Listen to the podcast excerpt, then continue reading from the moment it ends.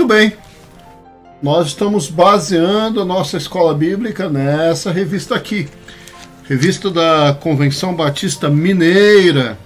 Né? Quero dar os créditos aqui para o pastor Ailton Sudário de Souza, que escreveu essas primeiras lições aqui, muito, muito bem embasadas. Que Deus abençoe a vida do pastor Ailton.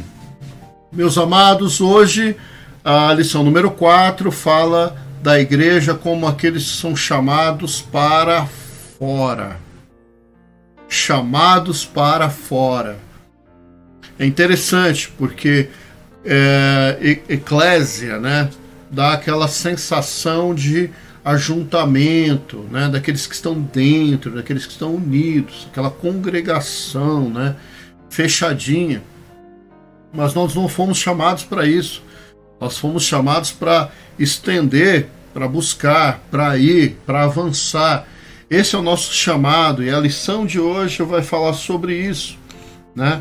Paulo, quando escreve a, a igreja de Corinto, ele fala algumas coisas bem interessantes que eu quero ler com os amados irmãos aqui. Deixa eu achar a Bíblia, colocar para você aqui, olha lá. Paulo, chamado para ser apóstolo de Jesus Cristo pela vontade de Deus, e o irmão Sóstenes. É... Não preciso nem falar, né, que Paulo foi o último dos apóstolos, né? Nós não reconhecemos esse movimento de apostolado moderno. Não tem base bíblica, não tem fundamentação, né? E o principal argumento é muito simples, né? O que Paulo escreveu está na Bíblia e é Bíblia. O que Pedro escreveu está na Bíblia e é Bíblia. A gente não tem dificuldade nenhuma né, de lidar com a, com a autoridade dos textos de Paulo, dos textos de Pedro, de Tiago. Não temos nenhuma dificuldade com isso. Agora eu te pergunto, será que alguém tem coragem de pegar uma página em branco no final da, da Bíblia lá escrever o que esses apóstolos, pô, a mãozinha aqui, ó, entre aspas, apóstolos modernos aí têm falado e têm escrito? Acho que eu não tenho coragem nem você, mas vamos continuar nosso texto bíblico aqui. É, então, escrevendo à igreja de Deus que está em Corinto, aos santificados em Jesus Cristo e chamados para serem santos, juntamente com todos os que em toda parte invocam o nome do Senhor Jesus, Senhor deles e nosso. Vamos avançar aqui para o versículo 21 e a gente lê o seguinte: Visto que na sabedoria de Deus o mundo não o conheceu por meio da sabedoria humana, agradou a Deus salvar aqueles que creem por intermédio da loucura da pregação. Nós somos chamados para sair. Nós somos chamados para testemunhar. Nós somos chamados para levar a mensagem do Evangelho para muito além das nossas paredes, dos nossos templos confortáveis, né?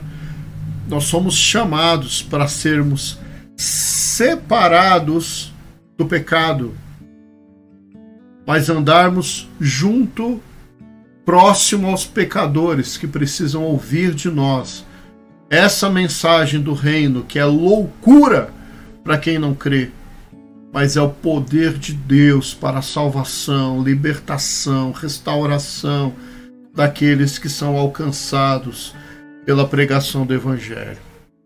Então a igreja é chamada para isso, para sair, para testemunhar, para falar daquele que nos chamou das trevas para essa tão maravilhosa luz.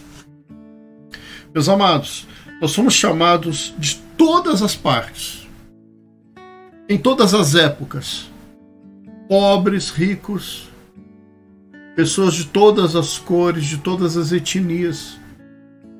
E nós somos chamados e de todos os lugares, mas igualmente para irmos para todos os lugares. Ou seja, A igreja cristã ela só cumpre o seu objetivo quando ela consegue ir.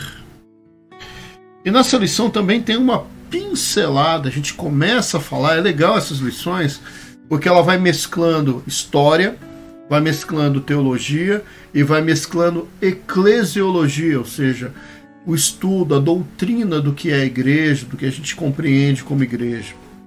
E aqui a gente dá uma pincelada sobre o governo da igreja.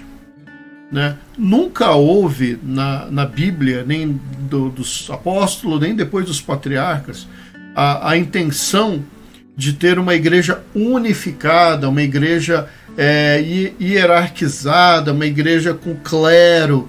Nunca houve isso. Pelo contrário, o apelo sempre foi para uma igreja local, uma igreja de governo congregacional, ou seja, que as pessoas participem das decisões da igreja. Quando uh, houve problema ali na distribuição de, de ofertas, de mantimentos, uh, os apóstolos logo já instituíram os diáconos.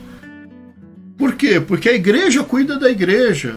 O, o pastor, o, o líder religioso cuida da vida espiritual da igreja. Então, é, é, esse apelo para um governo congregacional local independente, né, a independência da igreja local é bíblica. Para nós que somos batistas, é muito fácil isso, a gente está acostumado com isso. Mas talvez você que está me ouvindo não tenha um governo congregacional na tua igreja. Talvez você tenha um clero. Você tem uma pessoa lá em cima que decide e vai impondo essa decisão para baixo muitas vezes revestindo essa decisão de Deus me falou. É, biblicamente a gente não vê isso e a gente fala bastante sobre isso nessa lição também, nesse apelo para a individualidade da igreja local, né, da importância da igreja local ser independente. Amém? Meus amados, se tiver dúvida, me manda que eu respondo. Não concorda com alguma das colocações, coloca a observação aqui embaixo. Eu faço questão de atender a cada um que é, nos procurar. Que Deus te abençoe. Eu espero você na Escola Bíblica Dominical, domingo, 9 horas da manhã.